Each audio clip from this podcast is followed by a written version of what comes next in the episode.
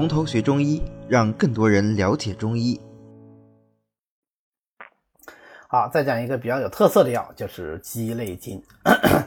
鸡肋金呢，就是雉科动物鸡的沙囊的角质内壁。哎，这也说太文了一点，是吧？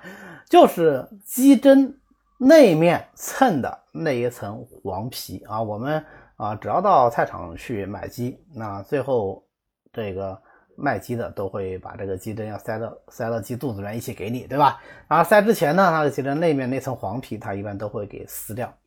啊，我不知道你们注意过没有，它这个黄皮撕掉以后，呃，大多数人都不是丢到垃圾桶里，它放在旁边晒着，啊，晒干。后来有次我就问啊，我就问那个，因为经常在那家买鸡就比较熟，我说，你们这个鸡肋筋晒干了以后，现在还有人收吗？因为以前是有人收的啊，专门上门收这个鸡肋筋，啊，是现在哪有人收啊？现在没人没人到菜场收了，就养鸡场里可能直接就收走了，啊，那我说你为什么没人收你还晒的呢？他说。这是个药啊，他那个消极啊，他经常就是有这个大大爷大妈 到菜场来，然后就说这这个家里小孩吃饭不好，就找我讨一点，那反正我就晒干了，我就就给他们呗，对吧？呃，可能收少许的钱，啊，挺好啊。你看他这个卖鸡的，他就知道这这个药它能够消食啊，说非常好的 一味消食药。那它泡制也很简单啊，就把剥下来洗净晒干就可以了。用的时候生用也是可以的，炒用也是可以的。呃，书上说研末生用啊，不研末也可以啊，不研末也可以。你比方说这个吉利，因为它晒干以后其实挺脆的啊，你把它掰成小片儿，然后放到这个呃米里面跟稀饭一起煮，这都没问题，只要吃下去就可以了。然后我们也碰到一些问题啊，就是现在人嘴挺刁的。他嫌这个鸡肋筋腥气太重啊，尤其往往都是给小孩啊，小孩容易食积嘛，往往都是给小孩吃。那像像小孩嘴嘴挺挑，嗯，他吃了以后他他嫌腥气啊，那怎么办呢？那你你就花点功夫给他研个粉吧，研个粉以后是不是没有腥气呢？当然有腥气啊，但是你可以装到胶囊里面啊，这样他就吃不到这个腥气，就喝下去了。那还有一个更简单办法是什么呢？你干脆就给他炖在汤里面。啊，你比方说你煮个什么山药汤啊，啊素汤也没问题了啊，哎，你给它炖进去啊，加点姜，你这个这个腥气就被盖住了啊，所以就是动脑筋想办法啊，总能反正让小孩吃下去就可以了。这个鸡肋筋呢，它是肝平的，归脾胃小肠和膀胱经。大家都知道这个鸡胗是鸡用来呃装食物的，对吧？那个鸡的话，它平时喜欢吃一点这种什么小石子儿啊啊，什么玻玻璃块儿啊啊，吃下去都都都放到这个鸡胗里面。为什么呢？啊，因为鸡它自己消化能力很弱啊，它要把这些东西吃吃到这个鸡的这个叫沙囊吧，对吧？吃到这里面去以后呢，然后利用这个沙囊的收缩啊，让这些小石子儿啊。呃，小铁块啊啊，把食物都都给它磨碎磨碎啊，然后来再来帮助它消化。所以鸡之所以能够消化食物，完全就是靠这层皮呀啊！所以古人认为这层皮它能化铁石啊。这个鸡吃下去这个小石子儿都被它给化掉了啊。那你说它这个消化能力强不强？那是相当之强啊。所以它就有很好的消食运脾、化坚消食的作用。因为它能够消食运脾，那它是不是就可以治疗食积不化？尤其是小孩子这种食积不化、小儿肝疾，那它治起来效果就特别的好啊，所以要配上山楂呀、麦芽呀等等这些消食药啊，来治疗这个小儿的食积不化、脘腹胀满。民间有好多这种以鸡肋筋为主的这种消食的偏方，但是颠来倒去，无非就是这几味药啊：山楂、神曲、炒二雅，然后莱菔子、鸡肋筋，颠来倒去就是这几味药啊，然后呃进行自由的排列组合。啊，然后用各式各样的方法把它吃到肚子里去啊，其实效果都差不多啊，都都可以啊，都可以。那如果这个病人他是既有食积又有脾虚呢，就配上什么党参、白术、茯苓、山药啊这样的一些呃理气呃补气健脾药就可以了。那对于小孩来说呢，啊，我们用白术、山药用的会比较多些，因为小孩的话一般不太用参啊，就是。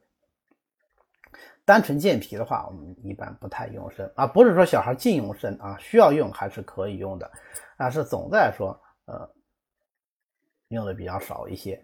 那么鸡肋金的这个化坚消食的作用呢，就能够消一切结石。什么叫一切结石呢？就是我管你是泌尿系统结石，什么尿结石啊、输尿管结石啊、肾结石啊，还是胆囊结石啊，这个肝胆系统的结石啊，都可以啊。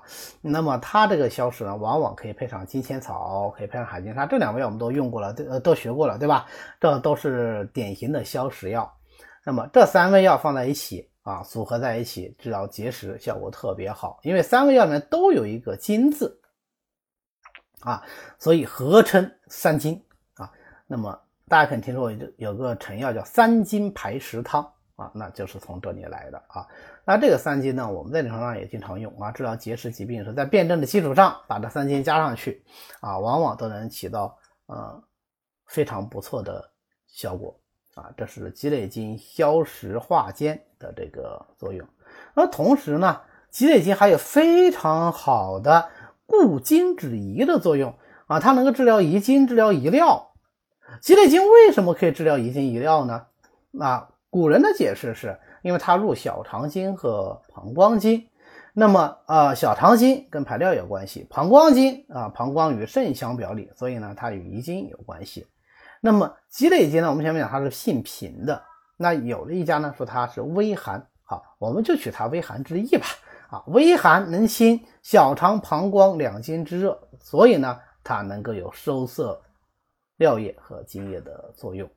这个解释呢，说老实话，多少都还是有一点点牵强啊。所以鸡肋金固精止遗这个作用是很明确的，但是它为什么有这个作用？然后从药性理论上进行解释。啊，不是特别好解释啊，那我们就把它记住就可以了。啊，这个固精止遗主要是两方面啊，一个是治遗尿，一个是治遗精，尤其是治疗这种小孩的遗尿，因为小孩我们前讲他本身你嗯你容易有积食，对吧？往往用鸡肋金来这个消食。那如果同时还有遗尿的话啊，用鸡肋金效果特别好啊，不是说一定要有湿积才能用鸡肋金啊，有遗尿就可以用鸡肋金，比方说配上桑飘消啊。呃，覆盆子啊，这样的一些收涩药啊，治疗遗遗尿，那效果是不错的。那呃，桑飘消也好，覆盆子也好，首先这两味都特别贵啊，啊，也是很有趣啊。这两味恰好都是非常贵的药。其次呢，这两味都得在药房里去买啊，所以有的时候这种小朋友的遗尿啊，这个四岁五岁啊，正常情况下四周岁以上就不应该再有遗尿了啊，但是呃。有的小朋友可能四岁过了，他还有点尿，你说不正常吧？呃，好像也还小啊。你说正常吧？确实已经四岁多了。哎，那这个时候呢，那这种轻症的遗尿，我们就可以用鸡肋金啊。我很多小孩子到这来看啊，就是这个家属啊或者朋友来问，我都是给他们一个小方，就是啊鸡肋金，然后山药、莲子啊，有的时候会叫他们自己再找找牡蛎啊，都如果是牡蛎的话，就把牡蛎研成粉。啊，这个药配在一起干什么呢？啊，你煮汤一喝也好啊，那你煮汤就变成汤剂嘛，对吧？呃，你研粉状胶囊也好，呃，还是说炖汤的时候把它们用纱布一包，那你就放到汤里面去炖啊。最后你你你管你是什么汤，你是什么鱼汤也好啊，肉汤，一般是肉汤和鸡汤啊啊。那小孩总有吃汤的时候嘛，对吧？哎，你就放在一起炖，或者炖稀饭啊。总之让小孩把它吃下去啊，也不用每天吃啊，一周吃个两三次啊，坚持一段时间啊。效果还不错啊，大多数小孩啊这么用用就好了。那这个小方好在什么地方呢？好在就是说，除了牡蛎以外啊，其他全部都是药食同源的药，基本上在菜场就能够搞定啊，在菜场和超市就能搞定，你不用进药店啊，就比较方便，而且药性呢啊也比较平和。那么鸡肋金治遗精呢，效果也是不错的啊。一般你可以配上什么呃莲子啊，莲肉就是莲子啊。但是严格意义上说，我们莲肉应该叫去心莲子啊。有时候我们要特别写上说带心莲子，那就加上莲子心。加上莲子心的好处在什么地方呢？那就是有交通心肾的这个作用，因为莲子心本身具有这个清心的作用嘛啊。那么鸡肋金配上莲子，配上菟丝子来治一剂，当然你可以配其他的一些收涩药也是可以的啊。你比方说，你再配上什么芡实啦、金银子啦、覆盆子啦、桑飘飘，当然都没问题啊。鸡肋金我在临床上呢，那除了治遗精以外，也拿它治疗早泄啊，因为它不是有涩精止遗的作用嘛，对吧？那么治疗早泄也是可以的啊，尤其是这个病人本身如果说有湿热的话，哎，那我用鸡肋金来给他这种病人往往就兼有实疾啊，鸡肋筋既能够涩精又能够消食啊，那这个效果就会更好一些。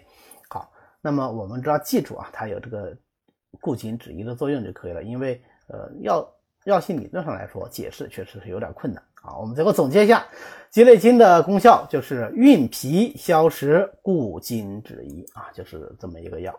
好，那么到这里呢，我们这个消食药就讲完了。好的。今天呢，我们就讲到这里。为了方便大家和其他喜欢中医的朋友一起来学习和讨论中医知识，我们呢建了一个微信群，欢迎大家扫描下方的二维码，添加我们的管理员的微信，然后发送“从头学中医”，他就会拉大家入群的。那么我们下次再见。